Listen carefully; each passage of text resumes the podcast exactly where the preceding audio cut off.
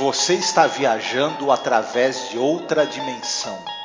Uma dimensão não só de imagens e sons, mas também da mente. Uma jornada a uma maravilhosa terra, cujas fronteiras são as da fantasia. Há um sinal logo à frente, avisando que sua próxima parada será em Além da Imaginação. Ouvinte, seja bem-vindo a mais um episódio sobre a série clássica Além da Imaginação. Eu sou Angélica. Eu sou Marcos.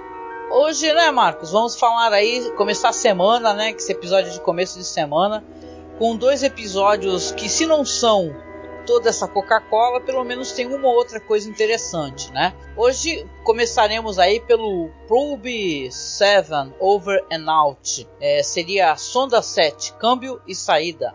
Esse episódio aí é um episódio dirigido pelo Ted Post, roteiro é do Rod Serling. E olha, por incrível que pareça, até os episódios que são assim que não são aqueles famosíssimos, eles têm coisas interessantes. E esse aqui não escapa disso, né? Eu quero, a gente tem muita coisa para falar, mas eu quero que você escute a nossa vinheta de apoio, que você nos apoie, que você nos ajude, tá? Porque vai ter sorteio, inclusive para quem apoiar acima de 10 reais e depois a gente já continua com as informações e curiosidades. Olá, eu sou a Angélica. E eu sou o Marcos. E hoje nós viemos aqui com um pedido muito importante para você que nos acompanha nesses quase 14 anos de podcast. Nos últimos tempos, o apoio que vocês têm dado para a gente tem sido muito importante, tem nos ajudado muito e a gente pensou numa meta para poder modernizar a aparelhagem que a gente tem para poder começar a fazer lives. Volta e meia fizemos algumas lives, principalmente agora durante House of the Dragon, né? E quem nos acompanha sabe que nosso equipamento ele é muito rudimentar e dessa vez a gente quer tentar chegar numa meta aqui para poder pegar um bom notebook para que eu possa fazer as lives com o Marcos, fazer lives semanais, a gente gerar mais conteúdo, fazer mais coisas ao vivo, ter mais interação com os, os nossos ouvintes e espectadores. E óbvio, né, para você ter um notebook melhor, não é o computador positivo que eu tenho aqui na minha casa, é uma coisa mais cara, né? E detalhe, nem é um notebook de ponta, assim, o melhor notebook gamer, nada disso. É apenas um notebook onde eu possa fazer as lives, eu possa mostrar os vídeos, não travar, né, durante as lives. O ideal é que a gente tenha o dinheiro no local que não cobra a taxa, porque aí você estará ajudando a gente, né? E não enriquecer algum banco ou alguma né, operadora. Na verdade, um computador melhor também vai agilizar a edição dos programas, né? Exatamente. Então eu peço, Marcos também aqui, que você nos apoie, tá? Como você pode apoiar? Você pode apoiar pelo Apoia-se, mas o Apoia-se tira uma cota, né? Tira um valor. Ou você pode apoiar via Pix também. Nos ajude a atingir essa meta tá certo? Então a gente deixa aqui um beijo muito gostoso, um abraço muito apertado. Fiquem todos muito bem, se cuidem. Pois é, senhor Marcos Noriega. Esse é um episódio muito auspicioso, eu diria. Se você levar principalmente em consideração o que acontecia nos Estados Unidos, né? A gente quase não fala muito sobre isso, mas nos Estados Unidos era uma época onde estavam sendo enviadas sondas, a exploração espacial estava em voga, né? Tinha muita coisa acontecendo, inclusive na política americana, né, meu? Esse foi o ano 63 que o Kennedy tomou um tiro, né? E foi assassinado e tal. Então, meu, tinha muita coisa acontecendo, inclusive influiu e influenciou no que passava ou não na televisão, né? Então, é claro, esse roteiro do Rod Serling aqui, ele tem a ver com espaço, né? E tal. E outras coisas e outros valores é, familiares, vamos colocar assim, né? Sim, exatamente. É, ele acaba conversando bastante com a questão da, do que, como você mesmo você mesma falou, que aconteceu na época. Um ano antes, a gente teve lá a crise dos mísseis, né? Em Cuba e a, chegou muito perto, né? Se, se o medo de uma guerra nuclear realmente em larga escala que fosse mandar a humanidade para o espaço é, era real e isso se refletiu muito no audiovisual ali, no cinema e na TV americana, e esse episódio é mais um. Eu diria também que a gente não falou da sinopse ainda, ele também acaba pegando alguma coisa, esse medo da, do, do, do decatombe nuclear, do fim do mundo. É, também ele acaba pegando alguma coisa de um famoso escritor que, que, a, gente, que a gente já citou aqui. E, e eu acho que alguma coisa também de outros episódios de Além da Imaginação. Mas depois da sinopse a gente pode entrar um pouco mais nesses detalhes. Certo. E esse episódio aqui, a direção é do Ted Post. A gente Sim. já comentou sobre ele? O Ted Post, a gente já falou alguma coisa sobre ele porque ele dirigiu o episódio número 23 da primeira temporada, A World of Difference. Lembra do, do ator que descobria uhum. que ele estava numa espécie de mundo paralelo? Nossa, é muito louco esse episódio, eu gosto, sim. Sim, que era até um texto, um, uma, uma história original do Richard Madison. E ele também dirigiu mais três episódios da quinta temporada. Esse que a gente vai comentar, um que chama Mr. Garrett and the Graves e o The Fear, que são os hum. episódios 32 e 35 da quinta uhum. temporada. Mas nós falamos um pouco da carreira dele é, quando comentamos o episódio A World of Difference. Só que eu vou citar uma outra coisa aqui. Falamos muito da, da, da carreira dele dirigindo na televisão. Ele tem uma carreira de 50 anos, né? Nossa, no audiovisual. Uh -huh. Mas, é, só para destacar, ele, ele começou no, nos, nos, teledramas. Ele dirigiu muita coisa mesmo, dezenas de episódios do Armstrong Circle Theater, do Schlitz Playhouse of Stars. Dirigiu muitas dezenas de episódios ao longo de oito temporadas da série Gunsmoke. Olha. Hum. Sabe a, a, versão original da Caldeira do Diabo, aquela série dos anos 60? Sim. Uhum. Peyton Place, ele dirigiu 179 episódios, né? Caraca, virou ganha-pão mesmo, né? Isso. Aí só para também para citar, ele dirigiu dois filmes famosos com Clint Eastwood. O Magnum 44, que é um, um dos filmes com o Dirty Harry, né, o personagem do Clint Eastwood se não me engano, é a continuação do filme Perseguidor Implacável, e dirigiu também Marca da Forca, um, aliás, um filmaço com o Clint Eastwood. Quem não assistiu ainda procure. Dirigiu a continuação do Planeta dos Macacos, lembra? De volta ao Planeta dos Macacos. Sim, aham. Uh -huh. Né? E é isso aí. É, pois é, interessante, né? Como foi, é, é, sei lá, é pensada essa questão desse episódio que, cara, eu vou assumir que eu, eu peguei meio de surpresa o plot twist que vai rolar, mas é, é quando você pega, não sei se você sente um certo desgaste, né? Você fala, ah, sério, é isso? mas de qualquer maneira, eu acho que esse episódio é riquíssimo, a começar pelo, pela, pelos atores em cena, cara, porque é, é eu, eu fiquei assistindo e falando, caramba, eu conheço esse ator de algum lugar, eu adoro, eu tenho impressão, uma, uma, um sentimento de uma coisa boa, né? E realmente o Richard Baselhart, né, Marcos, ele tem uma relevância na história do cinema e em um dos filmes que eu mais gostei de gravar podcast, que é o Mob Dick, né? Uhum. Pois é, é o, esse aí a gente normalmente tem alguma em muitos episódios de Além da Imaginação tem alguma grande estrela do cinema. E nesse caso aqui, a gente tem o Richard Baselhart, Basehart, desculpe, que é uma grande estrela do cinema. Nos anos 50, ele teve 40 anos de carreira, dos anos 40 aos anos 80 ele esteve aí no audiovisual. Mas nos anos 50, o homem estava com tudo e não estava prosa. Ele está, por exemplo, na Sombra da Guilhotina, aquele filme que é sobre a Revolução Francesa do Anthony Mann, e, e ele faz o Robespierre. Ele tá naquele filme é, Horas Intermináveis do Henry Hathaway. Ele faz o cara que tá tentando se suicidar do topo do prédio, lembra?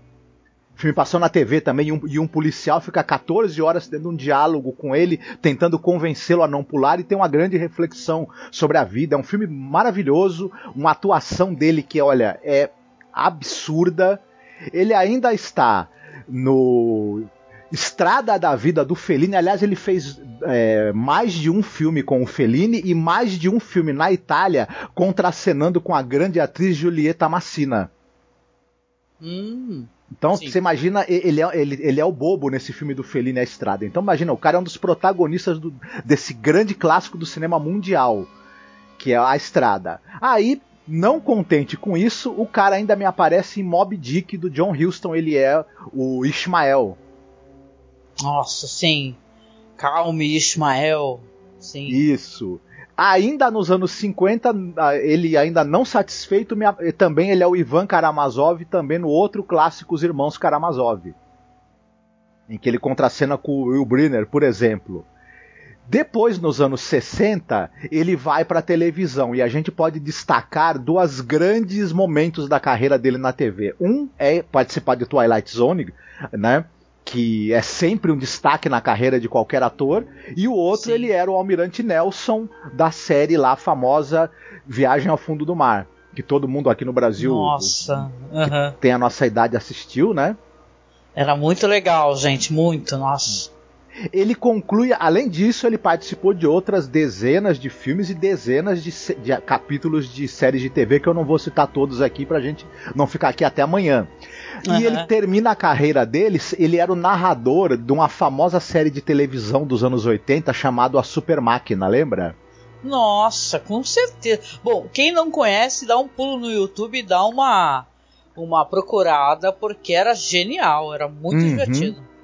Tem o David Hasselhoff na série, óbvio, né? Que ele era o cara que dirigia a Super Máquina. Só que nessa série o David Hasselhoff não aparecia sem camisa, viu? Já vou avisando.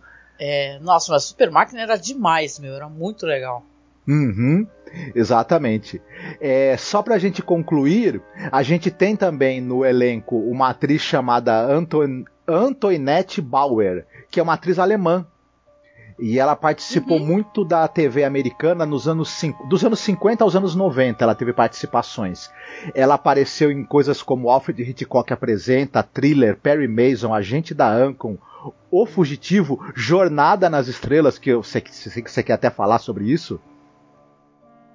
Eu? Não, eu não sou. O que é entendido aqui em Jornada nas Estrelas é você. Eu só achei divertidíssima a foto que postaram num blog aí que é My Life in the, é, My Life in the Shadow of the Twilight Zone. Que a foto dela caracterizada em Star Trek é maravilhosa. Antoniette, Antoinette Bauer. Sim, mas enfim, ela esteve em Star Trek, né? E, e, além disso, também naquela série Guerra, Sombra e Água Fresca, Missão Impossível, outra, outras duas séries que passaram no Brasil, e mais dezenas e dezenas que não dá nem pra gente querer falar aqui, porque não terminaria tão cedo. Também um outro destaque é o ator Harold Gold, é, ele, ele faz o, o cara que se comunica com esse astronauta que está perdido, né? Nesse episódio. Ele faz o, o, o, cara ali da, do comando de voo que tem, tem mais tempo de comunicação com ele. Ele Sim. também é um ator que participou de série. Ele era um ator basicamente de televisão e ele participou de séries que a gente já citou aqui: Guerra Sombra e Água Fresca, do Carol Burnett Show, lembra da Carol Burnett, né? Nossa, Carol Burnett que tem um episódio engraçadíssimo com ela. Uhum. Gene é um gênio, a noviça voadora, por exemplo, e ele também faz uma ponta no filme do Woody Allen, A Última Noite de Boris Grutchenko. Uhum. E é isso. Ah, muito bom, muito bom. Nos Estados Unidos, né, o episódio passava sexta-feira na televisão, né? Era o sexto deles, né? Só que essa sexta-feira aconteceu uma coisa que uma coisa importante pra caramba para todo americano, porque foi o assassinato do Kennedy, né? Ele morreu dia 22 de novembro de 63. E aí o episódio não foi ao ar devido a isso, né? Exatamente. Passou, passou o Uncle Simon e tal na outra sexta-feira e tal, e quando foi ver, é, quando ia passar de, de Twilight Zone, esse episódio aqui acabou sendo adiado, inclusive, né? Então você vê que, cara, é, as pessoas não tinham mais cabeça para nada, né? A reação das pessoas à morte do Kennedy foi muito forte, né? Vamos lembrar que é, é, foi uma coisa terrível, assassinato ao vivo, né? Para todo mundo. Aliás, tem aquele filme lá do tem um filme aí que mostra o assassinato com detalhes, é bem até meio barra pesado o jeito que mostra. Mas Oliver é um Stone, famoso. né? Não, tem um do Oliver Stone, tem aquele daquele espanhol que eu esqueci o nome agora, e tal, que ele faz filmes de das mulheres é, relacionadas à política, protagonistas da política, a, com a Natalie Portman, né? Esse daí, né? Você chegou a assistir? Acho que eu comentei contigo, né? Sim, eu não cheguei a ver, mas eu, eu sei que foi feito o, o filme da vida da Jack Kennedy, né? Isso, exatamente, né? E a cena de assassinato é bem descritiva. O lance aqui que esse episódio, que hoje por sinal é a tua vez, né, de fazer a sinopse, ele acabou sendo adiado e foi The Twilight Zone 63 foi passada no meio da maior convulsão mesmo, porque estava acontecendo bastante coisa. E, e, esse episódio aqui, quando ele passou, também é, é, Eu tenho essa impressão, porque. Não sei se você sabe, esse episódio ele entrou no lugar de outro. Né? É, viria aqui um, um episódio muito famoso, acho que é o, o, Night Call, se não me engano, né? E acabou, eles trocavam a ordem né, de apresentação dos episódios. Sim. Acabaram colocando esse aqui porque ele tem um certo é, é, valores é, esperançosos relacionados à sociedade humana e tal, que nós chegaremos lá, né? Mas, certo. E, e aí, você quer aproveitar que a gente está aqui nessa, nesse setor, aí tu conta a sinopse e depois a gente dá uma desenrolada? Sim, eu vou fazer a sinopse. Só uma, uma última notinha, que se eu não me engano, esse é o último episódio, ou um dos últimos, que o William Frog foi o produtor. É, a partir desse episódio, se eu não me engano, vai trocar o produtor. E a gente vai ter, inclusive, alguns problemas em relação a isso que a gente vai poder citar depois em outros episódios, quando forem é, episódios produzidos pelo diretor que veio em seguida. Muito bem. Sim. E a sinopse é a seguinte: você tem o coronel Adam Cook, preste atenção bem, ouvinte nesse nome, Adam Cook. Ele é um astronauta e ele está numa sonda que é a Probe, a sonda 7, e ela caiu num planeta. Ficou muito avariada e ele está desesperado. Ele fraturou o braço em dois locais na queda e ele está ali se comunicando com, a, com o comando e a, dizendo a situação: olha, a nave está avariada, eu preciso sair daqui, eu não, não sei que planeta é esse e não tem como consertar. E o pessoal lá do outro lado, o pessoal do comando da missão, falando: olha, não dá para mandar outra nave para você, não tem como, você vai ter que tentar consertar essa nave e fazer ela voar. Ele fala: olha, nem, não tem jeito, não tem como. Vocês têm que mandar alguém, por favor. Aí, aí o cara do comando fala o seguinte: olha, tá difícil da gente mandar uma nave para você, sabe por quê? A gente tá à beira de uma guerra. Guerra nuclear, mundial né? aqui. Nuclear. Então vai ficar difícil a gente ter condições de, de enviar qualquer nave, qualquer piloto para tentar te resgatar. Talvez não tenha nem para onde você voltar. E aí, o que, que, será que vai acontecer com o coronel Adam Cook nessa situação desesperadora? É, cara, é, é no mínimo assim, uma situação. Você falou tudo, é desesperadora, porque ele tá com o braço quebrado, né, ou seja, uma parte do corpo imobilizado, é, não tem ali os componentes para poder consertar a nave e o cara tá falando pra ele, ó, você não tem como voltar para esse mundo, porque esse planeta acho que vai se autodestruir, né? Vamos lembrar também, tô falando das questões políticas que estavam em voga na época, né? Que realmente estavam saindo leis, né? Referentes a, a, a desarmamento nuclear, etc, né? Então você vê que é, é, é interessante, né? Fora os projetos, a é, projeto Mercury e tal, o Tratado de Proibição Parcial de Testes Nucleares também estava saindo. Então era o assunto que estava em voga, entendeu? Então era o que estava sendo discutido também. E cara, esse episódio assim, eu gosto muito, muito desse ator. Eu acho que a atuação dele é boa. Algumas pessoas criticam bastante porque como ele está sozinho em cena, ele coloca, ele verbaliza os pensamentos dele. E para algumas pessoas isso daí não funcionou não é muito legal. O pessoal gosta mais do King Knight Will Not Return. O jeito como é contada a história aqui. Tem uma coisa também interessante, o Rod Serling demora muito para fazer a introdução dele, né, Marcos? Né, uhum. Ele tem um longo cold open até o Rod Serling aparecer falando e tal. Sim. E ele, é claro, é uma situação que ele, ele se vê, né? Ele não sabe. Apesar que tu, todos os planetas que aparecem em Detroit Zone, eles são de ar respirável, né? As pessoas conseguem circular, porque senão a história não acontece, claro, né? Sim. Mas você vê que ele tá aqui numa situação onde ele, o cara fala para ele, o cara vai tirando a esperança dele, fala, ó, você, a gente está aqui prestes a, a, a começar uma guerra, depois ele vai confirma, né? Muito aos poucos ele vai cada vez arrancando mais a esperança dele. Né? Uhum. E ele Sim. fala e verbaliza os sentimentos, os pensamentos dele em relação à sociedade, né, e tal, né? E você presume, isso é interessante, e é um spoiler, tá? Que tudo que está sendo falado é referente ao planeta Terra. Que ele saiu do planeta Terra, né, Marcos? Que ele está é, no planeta Terra e nossa, meu, e cara, acabou. Quando ele fala que a costa, toda a costa foi destruída pela bomba, você fala, caraca, o que, que é a costa leste americana, uhum. né? Ele fala em 12 Sim. minutos, né? E houve retaliação e foi é, com grande eficácia, porém todos estão é, é, sem contato ou, que, ou estão mortos. Então é bem uhum. desesperançoso, desesperançoso nesse sentido, né? Ele cita que é, nesse primeiro ataque foram 500 milhões de pessoas que morreram, uma coisa assim, uma coisa, uma, né? catástrofe de um, é. de, um, de um, tamanho e de uma proporção inimaginável. Mas você, você falou bem, a gente vai sabendo dessa situação bem aos poucos pelos diálogos que o, o Adam Cook, o coronel Adam Cook, tem com o general Larabi, né? Que é, vivido, uhum. que, é o, que é o que é vivido pelo ator pelo Harold Gold. Eles vão primeiro conversando sobre a possibilidade de consertar a nave, de enviar um resgate para ele, coisas que não são possíveis de serem feitas.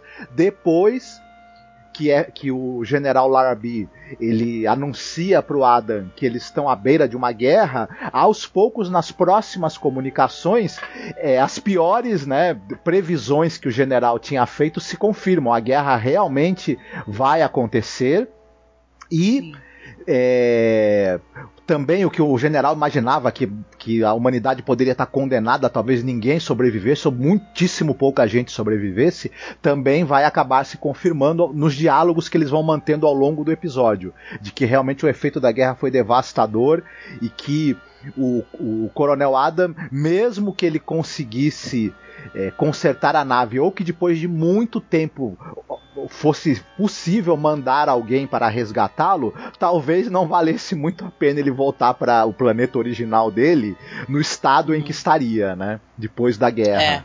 Deixa eu só te falar uma coisa aqui que é importante em relação a essa história. A gente está chamando ele de Adam, Adam Cook, e esse nome dele, Adam, que é o primeiro nome, ele, ele é só falado no final do episódio. Sim. Porque isso daí tem relação com o plot twist. Como você falou, ele, a gente está falando das comunicações e tal. Uma hora ele consegue, inclusive, ele não consegue arrumar nave, óbvio, né? Que tem uma curiosidade em relação a essa nave porque ela é, ela é gigante. É interessante isso, essa, essa, esse módulo, né, que está caído, que é da série The Outer Limits, né? E eh, isso é uma coisa bem legal também. É um, é um episódio gravado você vê que é na MGM e tal, mas é um, um, espaço enorme que ele tá lá, que ele entra, que ele sai. Fica o tempo todo mostrando essa nave, isso é bem legal. E ele começa a ver uns padrões, né, Marcos, de escrita assim no chão, como se tivesse alguém mandando uma mensagem. E fica tipo um matinho se mexendo e tal. Uma hora ele toma uma pedrada na cabeça, coitado, né? E cai até fica é, desmaiado, né? Aí você fala, putz, ele tá num planeta que tem mais. É, como é que diz? Tem, uma, tem alguma entidade ali, tem algum ser ali que está tentando se aproximar dele de alguma maneira, né? Sim, vai tendo um, vai sendo criado um suspense é, sobre o que, que é isso, que ser é esse, que criatura é essa que está ali acompanhando ele está sendo observado e a criatura se aproxima da nave para saber o que, que ele está fazendo e tentar entender o que que esse sujeito da nave, que é ele, quer que está fazendo ali. A gente sabe disso, que ele está sendo observado e que a nave está sendo rondada por, por alguma criatura. E, em um determinado momento, é, ele vê as marcas no chão, como você mesma falou, e ele também, quando ele vai tentar estabelecer contato a princípio, ele toma uma pedrada nas ideias. Então é, a gente nem vê quem é, né? nem mostra pra gente que é espectador também.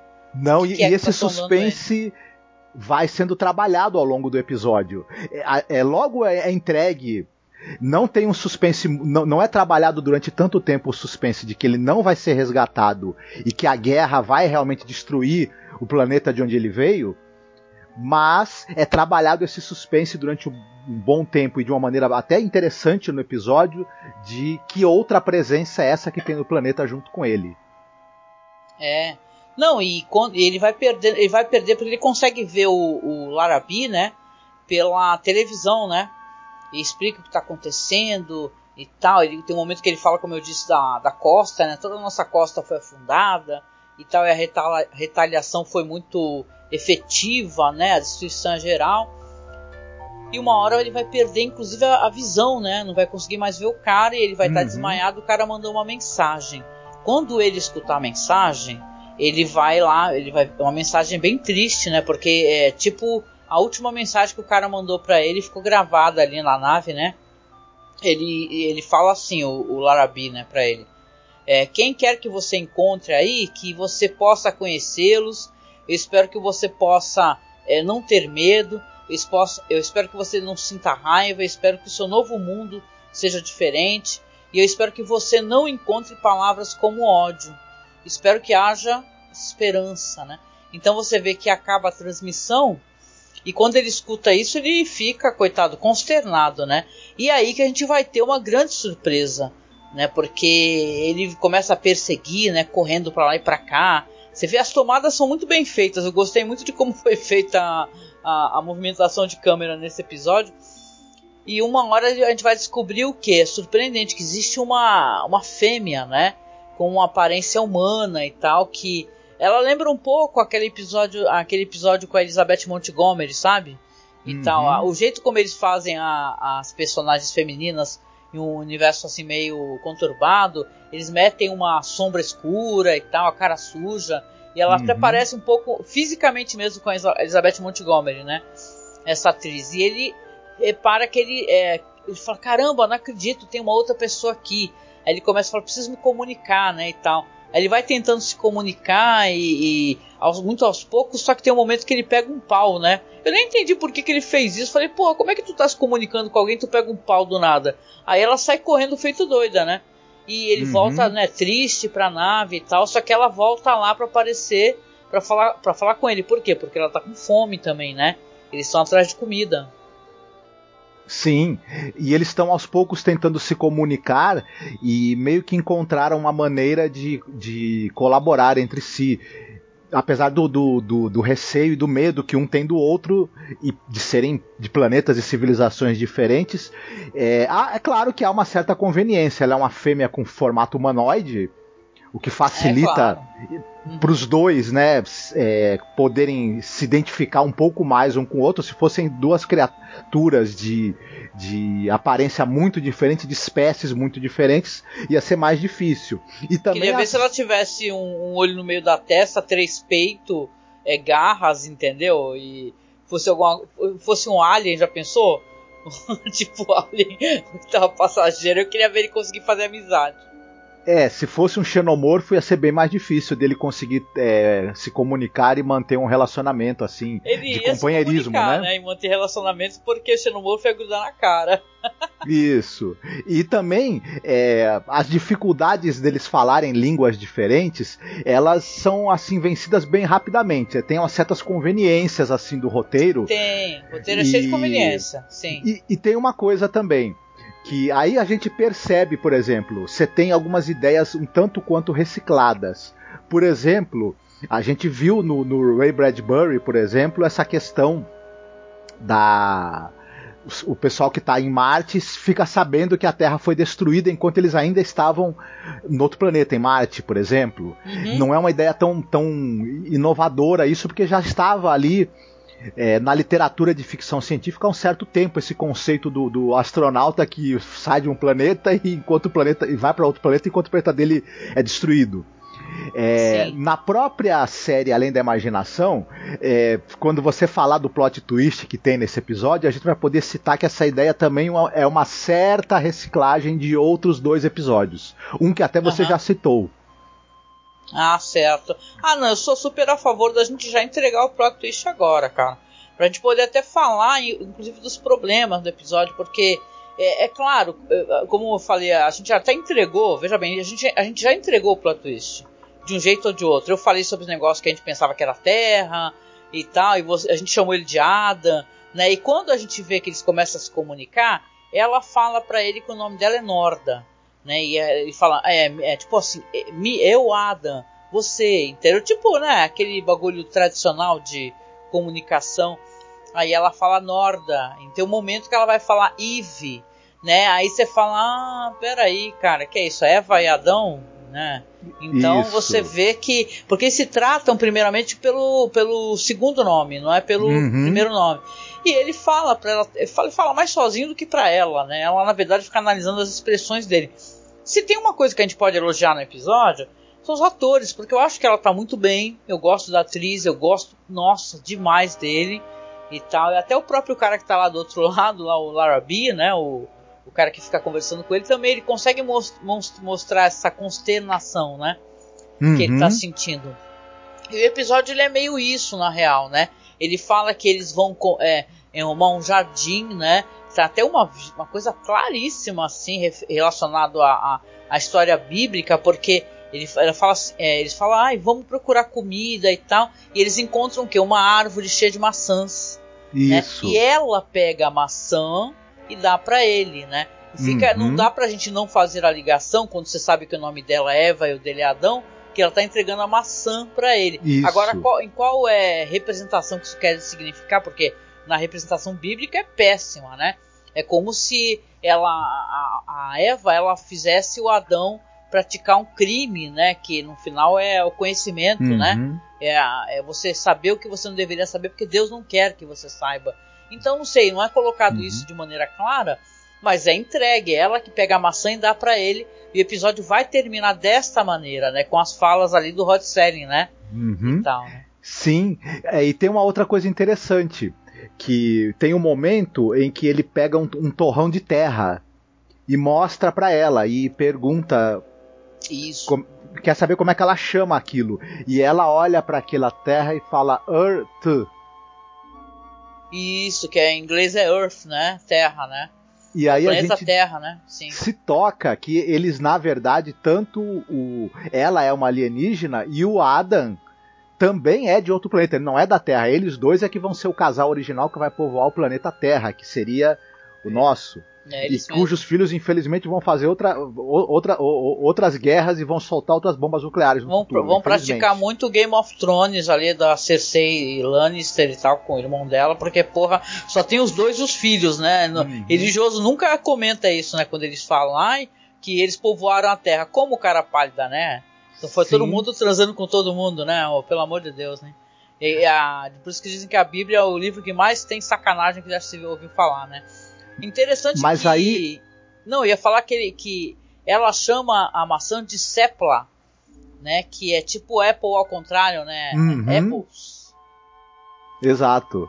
E mas aí a gente, como a gente tinha, já tinha citado, é claro que isso é um pouco, isso vem obviamente da, da, da história bíblica de Adão e Eva e acaba reciclando um pouquinho ide ideias que você teve no episódio 2 que, que você inclusive citou, aquele episódio com a Elizabeth Montgomery e o Charles Bronson, e recicla também ideias daquele episódio Third from the Sun, lembra? Nossa, que é muito melhor, não tem nem comparação. Sim, Third sim. from the Sun é, é ótimo, é maravilhoso, e você recebe, é, recebe mesmo uma surpresa muito grande. Isso, lá um, o plot twist realmente te pega. Enquanto que aqui é uma coisa que você vai logo meio que prevendo que, ah, já, já, já sei, já sei, Rod Selling, pra onde você tá indo. É, ele quer ser subversivo, né? Científico, de certa maneira, né? Meio que comprovar, é meio a ciência comprovando textos bíblicos, né? Que, ai meu Deus, os, os homens pensam em Adão e Eva porque realmente tiveram. Não, isso aqui é só eu que estou sugerindo, né? Assim, é, realmente tiveram duas das pessoas de planetas diferentes que vieram para cá e tal, e toda essa tecnologia, né? A gente entra até naquele dilema lá do Battlestar Galactica, né? O que, que aconteceu com a tecnologia, né? Isso também é outro, né? Então você pensa, porra, eu quando eu percebi que era Adão e Eva, é, na verdade, é, eu falei, nossa, sério, entendeu? Porque eu, eu fiquei lamentando de, de, eu não ter percebido antes, porque eles ficam se tratando pelo sobrenome, pelo sobrenome uhum. não é pelo primeiro nome, né? Então você vê que o Rod Serling fala assim: ah, você conhece essas pessoas? Nomes familiares, hein? Eles viveram muito tempo atrás. Talvez sejam parte de uma fábula, talvez sejam parte de fantasia, e talvez o lugar para onde estão caminhando não seja realmente o Éden. Nós oferecemos apenas como uma presunção, e essa foi a zona do crepúsculo. Então, para mim tudo assim, no episódio ele não funciona para mim. Eu acho ele ele é interessante por um lado, e ele é totalmente sacal do outro. Né? Quando você vê que é uma parada meio bíblica, você fala, ah, ok, entendi, tá, ok. Isso. É, difícil. difícil. Essa semana vai ser difícil, gente, porque o outro episódio também não vai ser fácil, não. Caramba, uhum. é isso, é isso aí, o Pro, uh, Probe 7 Overnauts. Né? Então que você fica até pensando, ok, né? É, depois de matarem o Kennedy, né? Você fala, ah, vamos, né? Vamos sonhar com vamos sonhar com um mundo onde, sei lá, as coisas começaram direitinho, não, mas chegou até o ponto de, de atirar na cabeça do Kennedy, então não, né? Porque isso que era que estava acontecendo nos Estados Unidos, né? Porque realmente estava acontecendo muita coisa no mundo inteiro, né? É tsunami e tal, e as coisas, né? Que estão sempre acontecendo, né? As crises que acontecem no mundo. Os Estados Unidos não é o centro do, do universo, né, cara? Nem do planeta. Mas você vê que é um episódio ok, né? Beleza, legal, né? Eu queria poder gostar mais dele, não consegui gostar. É, eu acho que é um episódio. Ele é interessante, mas ele dificilmente estaria entre os melhores da série, da antologia que a gente tem em Além da Imaginação. Não vejo assim traços narrativos muito destacáveis assim no episódio. É uma direção bem feita, bem dirigida. É, ele é bem dirigido, mas não, não há nenhuma ousadia, não há nenhuma. É, digamos assim, sofisticação narrativa a mais nesse episódio. Uhum. Como você mesma citou, a fotografia é sempre muito competente, tem um bom uso da, da, da trilha sonora, mas eu acho que é, é, acaba fazendo o que é possível fazer também com esse roteiro. Enfim, um episódio que está ali interessante, porém longe do, do, do, melhor que a série tem a oferecer, né? É uma pena, é. porque tem um grande, né, uma grande estrela aí do cinema no papel principal, que é o Richard oh. Base Hart, né? Nossa, cara, eu queria muito para quem chegou aqui no podcast, pô, dar uma escutada no nosso Masmorra Classic, cara, que a gente tem sobre Mob Dick, que é muito legal. É muito legal o podcast, o filme é maravilhoso, a história é maravilhosa Saca, Mob Dick é uma tremenda história. E, meu, esse cara tá maravilhoso no filme. Ele faz um cara jovem no filme, mas ele já era meio coroa, então é, é até meio engraçado. Mas, cara, é bem legal e eu lamento profundamente ele tá no episódio tão mediano de The Twilight Zone, sabe? Certo. E. E aí? O que, que você tem para nos indicar?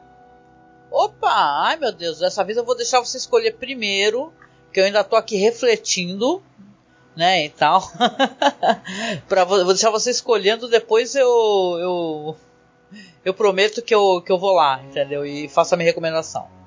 Olha só, é, não dá pra gente não indicar. A gente já falou sobre, esse, sobre esses filmes mais de uma vez, mas a gente, como a gente citou, o Richard Base Hart nos anos 70, ele estava que tá nos anos 50, aliás, ele estava que estava participando de, de clássicos aí do cinema mundial, então não dá pra gente não indicar e não falar para os nossos ouvintes. Se você ainda não assistiu A Estrada da Vida do Frederico Fellini, vá pare tudo que você está fazendo e vá assistir agora. É um dos grandes filmes do cinema mundial.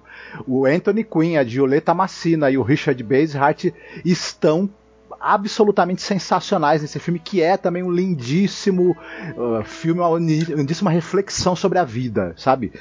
se dê esse, esse presente. E, se sou, e também aproveite e assista ao filme do John Huston, Moby Dick, uhum. em que você também tem o Richard Base Hart é, contracenando com Gregory Peck, por exemplo, tem participação do Orson Welles, um um, um, assim ponto alto também do cinema americano e mundial dos anos 50. Então, se você não viu esses dois filmes, você tá marcando bobeira, sabe? Ah, legal, legal. Obrigada por você ir na frente, porque deu tempo de eu refletir um pouquinho. Né? Assim, nossa, tudo que você recomendou eu adoro e reforço pra caramba a recomendação, pode ter certeza, né? Vão ser experiências bem mais engrandecedoras do que esse episódio. é. Vamos lá então. A minha recomendação, vou chover no molhado? Vou. Ao mesmo tempo, eu acho que é um filmaço, tem relação com exploração espacial e tal, com coisas que acontecem é, é no espaço, né? Não no planeta, né? Mas sim no próprio espaço, né? Porque eu vou recomendar o Gravidade do Alfonso Cuarón, sabe? Hum. Que é um filme de 2013, hum. né? É, olha, esse filme eu não tenho palavras assim para quase para descrevê-lo pela perfeição que ele é, né? Ele é um filme que ele vai ter a Sandra Bullock, vai ter o, o George Clooney, né? E tal. E ela está ali porque é uma especialista. É, é a primeira missão, né? Espacial dela no, nesse ônibus espacial Explorer. E ela está acompanhada pelo astronauta, que é um veterano, né, o Kowalski, né, que é o George Clooney. E durante uma atividade que ela tá, eles estão fazendo reparos ali no telescópio, no telescópio espacial Hubble, acabam descobrindo que um, um, um satélite russo acabou batendo no, num míssil, num, sei lá, algo bateu no satélite russo lá, que na verdade o impacto vai gerando uma reação em cadeia que vai ter uma nuvem gigantesca de detritos espaciais e você vê que eles estão ali na, na linha, né? De, de, dos detritos e é a morte certa, né? Então não tem só os dois, tem mais um astronauta que acaba morrendo na hora e é uma história sobre é, é uma, uma mulher, né? Que ela vai conseguir sobreviver a essa situação e voltar para a Terra, para o planeta dela. E o jeito como o Alfonso Cuarón ele, ele filma claro, com toda aquela equipe maravilhosa, né? E tal, tudo, né? O filme e a música, ela é importantíssima, né? Porque muito é, é, é contado através da música, né? E tal. E tem vários detalhes técnicos, né? Mas a Sandra Bullock, ela tá, meu uhum. Deus, uma maravilhosa atriz, você fica, meu Deus, que mulher. E você vê assim que é claro, ela vai ter, ter várias coisas que ela vai ter que fazer para poder tentar voltar para a Terra, chegar numa outra nave espacial, e tal, e usar o pouco oxigênio que tem, né? Porque, é claro, né, as pessoas têm um limite de oxigênio. E, meu, o filme é incrível, ele termina de um jeito incrível.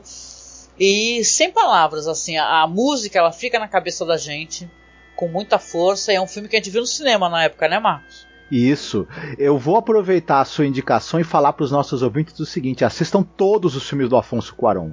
Porque ele, Sim. além disso, ele dirigiu A Princesinha, Filhos do Amanhã, Filhos da Esperança, é, Roma, o Harry Potter e o Prisioneiro de Azkaban, Grandes Esperanças, enfim, o cara é um monstro do cinema contemporâneo. O Quaron, ele tem uma na história dele, por exemplo, Harry Potter, né, que, que o diretor era um diretor mais de filme infantil. Quando o Alfonso Cuarón ele pegou o Harry Potter e o Prisioneiro de Azkaban, meu, ele transformou o filme. Sim. Virou, amplificou a audiência. Ele é um diretor uhum. muito capaz. A Princesinha é um filme lindo. A gente nunca enjoa de assistir. É um filme de 95 e ele é de uma beleza, sabe, é uma emoção que é Sim. muito tocante, uhum. muito tocante. Filhos da Esperança é um outro clássico aí da ficção científica moderna. O, né, Roma é um, enfim, o cara só acerta, é impressionante. É verdade. Ele, ele claro, indicado a vários prêmios, né, e tal. Roma é um filme lindíssimo, gente. Ganhou, né? O Oscar. Então você. Ele é um grande diretor e Gravidade é um grande filme. É o tipo é de filme assim que na época a gente conversava, né?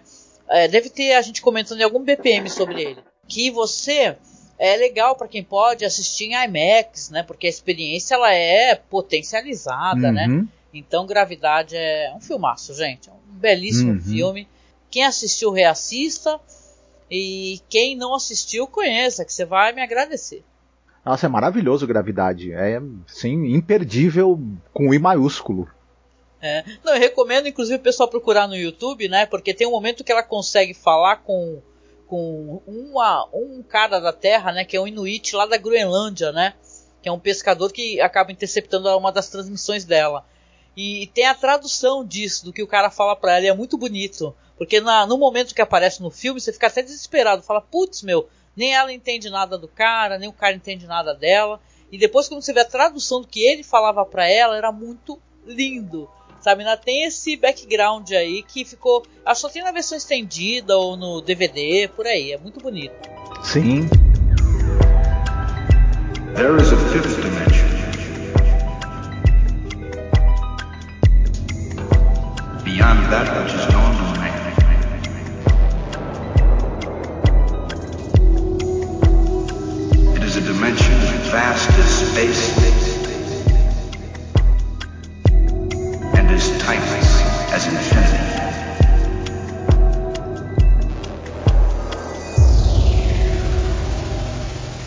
Is the middle ground between light and shadow. É isso, né? Chegamos aqui ao final do nosso podcast. É, a gente lamenta profundamente quando a gente não gosta muito do episódio, a gente quer gostar, e às vezes o episódio tem problema, a gente consegue encontrar dentro da gente, na verdade, espaço para poder falar de coisas muito boas, né? Mas eu acho que a gente falou o que tinha de bom aqui. Eu acho, eu creio que sim. Mas é um episódio bem mais ou menos assim. Claro, não dá pra acertar toda, gente, né? E tal, né? Imagina tu fazer 156 episódios de uma série. Você vai pedalar e patinar em muita coisa. Eu acho que aqui é uma é um momento assim que tava a gente conversa sobre isso, né, Marcos? É, trocando de produtor. Aí vocês lembram, né? A gente conta nos episódios que uma hora cancelaram a série. Aí depois não deu certo a série que colocaram, chamaram o Rod Selling. Aí ele não conseguiu a equipe de volta. Meu, real, o Rod Selling vivia sob uma pressão imensa. E você consegue entender como é que ele acabou tendo um ataque cardíaco, sabe? Porque era terrível trabalhar com publicidade, roteiro, é, é, e várias outras coisas que a gente vem comentando em todos os episódios que o cara passava por isso, sabe? Um transtorno mental, às vezes. Um, ele falava que tinha burnout, né? Então não era fácil, não era fácil e não é fácil conduzir uma série que ela é famosa por ser maravilhosa, né, Marcos? Por ter episódios é, mind blowing total. Então esse é um caso que não deu lá muito certo, mas cara, né? Depois mais para frente vai ter episódios bons, né? Faz parte. Sim, a gente ainda tem alguns momentos assim brilhantes na série para falar e uhum. chegarão em breve. Que música você teria para indicar pra gente hoje? Olha, eu pensei bastante, não vou torturar vocês com minha pequena Eva, de jeito nenhum. a gente tá fugindo dessa música há muito tempo. Cada vez que aparece um desses episódios de, ah, de planeta, de, né, homem e mulher, né, começando o mundo. Ah, eu acabei escolhendo aqui uma música bonita pra caramba. Que lembra, gente, só vai tocar só no podcast. Então você tem que. Você que tá vendo aqui pelo YouTube, obrigada. Segue a gente, viu? Aperta. Agora a gente conseguiu finalmente monetizar o nosso canal no ah. YouTube. Então, por favor, se você puder, ajuda a gente na, nessa questão de monetização. Aperta o sininho, compartilha, tá? Mas o que, que eu conto aqui para vocês que ah, essa questão da música ela só vai no podcast em áudio. Então você vai lá no nosso site, tá? masmorracine.com.br ou no Spotify, tá? Então é, é no, na versão em áudio, vai ficar logo abaixo aí. Para poder escutar Inagada da Vida. Porque essa banda aí é o Iron Butterfly, né, Marcos? Que é, essa música é de 68, hein, cara? Uhum. É rock psicodélico. Essa Isso. música é sensacional e ela tem relação com Jardim do Éden, né, e tal, essa parada. Né, é uma música engraçadíssima no sentido que você fica indagada da vida, baby, uhum. né, e você fica, porra, o que, que é indagada da vida? In the Garden of Eden, né? Só que a gente fala indaga, indagada da vida. Ai meu Deus, então é isso. Fiquem aí no finalzinho com Iron Butterfly, tá? Que vai falar sobre essa questão aí do Jardim do Éden, né? É que ficou icônico, né? Essa brincadeira uhum. com o título da música. E para quem chegou no final, poxa, obrigada, obrigada por nos acompanhar. Você está vendo, né? Eu tô aqui compartilhando a felicidade. É, esse podcast é gravado antes, né? Da gente estar tá conseguindo monetizar o canal finalmente. Então agora depende de vocês também, vocês nos ajudarem a, a divulgar mais os vídeos, assistirem, compartilharem. A gente sempre pede isso, né? Então, por favor, deem aquela forcinha pra gente. E tem a nossa campanha, eu sempre reforço que a gente está tentando melhorar aqui o computador de gravação, de edição. Né? Então dá uma acessada nos links que estão logo abaixo aí, tem uma coletânea de links que tem tudo, tem Padrim, tem Apoia-se, tem o Pix da gente que é apoiomasmorra.gmail.com. Você pode ajudar a gente via Pix. Tá tendo sorteio, vai ter depois do último podcast, tá? Deixar bem claro isso. Depois que, do, depois que a gente gravar o último podcast sobre a Detroit Zone, a gente vai fazer um podcast só para poder fazer o sorteio. Tá? Vamos fazer uma live na Twitch, no YouTube e tal. E vamos sortear para todo mundo que colaborou com valor acima de 10 reais. Então, por favor, se você puder nos ajudar com, com acima de 10 reais, porque hoje em dia, gente, né? Vamos ser bem realistas, 10 reais não paga nenhuma marmita, né? 10 reais não paga mais nada. Então a gente pede aqui de coração, com afeto, com carinho, né? Para você nos ajudarem a gente comprar esse bendito computador, porque quem passa muito sufoco na edição sou eu, Angélica, né? Então o computador vai me ajudar muito. Eu consegui gravar, eu consegui fazer live, eu consegui editar. Agora a gente está tentando até fazendo aqui uma, uma divulgação para ver se a gente consegue levantar as peças, talvez em vez de pegar um notebook já montado, a gente tentar montar um PC então dá uma lidinha, tá? Nos, nos apoios aí, nos links de apoio, que estão todos lá abaixo. E a gente, né, Marcos, vem chegando no final aqui, deixando um abraço super apertado, gente. Espero que vocês não fiquem chateados quando a gente tece críticas à série, viu? Digam pra gente logo abaixo aí, que isso é muito bom pro canal também. Comentem por que, que vocês acham que o episódio é bom, por exemplo, ou, ou por que, que o episódio é ruim. Contem pra gente, vocês assistiram? Você sabe que a gente deixa sempre no, disponível no Telegram, ou deixa no site. Tem como assistir tranquilamente, a gente sempre ajuda pessoal assistir. Então comenta com a gente, né, Marcos? Exatamente, a gente quer saber a opinião de vocês também sobre esse episódio que dividem opiniões ou que no, acabam não, não sendo tão interessantes e se vocês discordam, né? Também.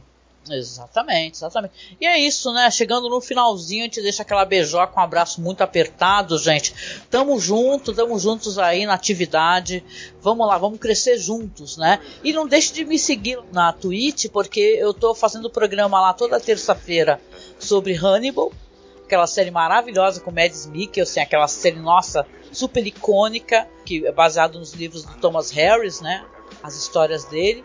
E toda quinta a gente tá com um projeto novo, hilário, que é o Caô Crimes, tá? Que a gente tem que inventar um crime totalmente de mentira. Não é um true crime, é um caô crime, tá bom? Então, beijoca, a gente se encontra no próximo podcast da Linha Imaginação. Fiquem bem, se cuidem. Indagada da vida, baby.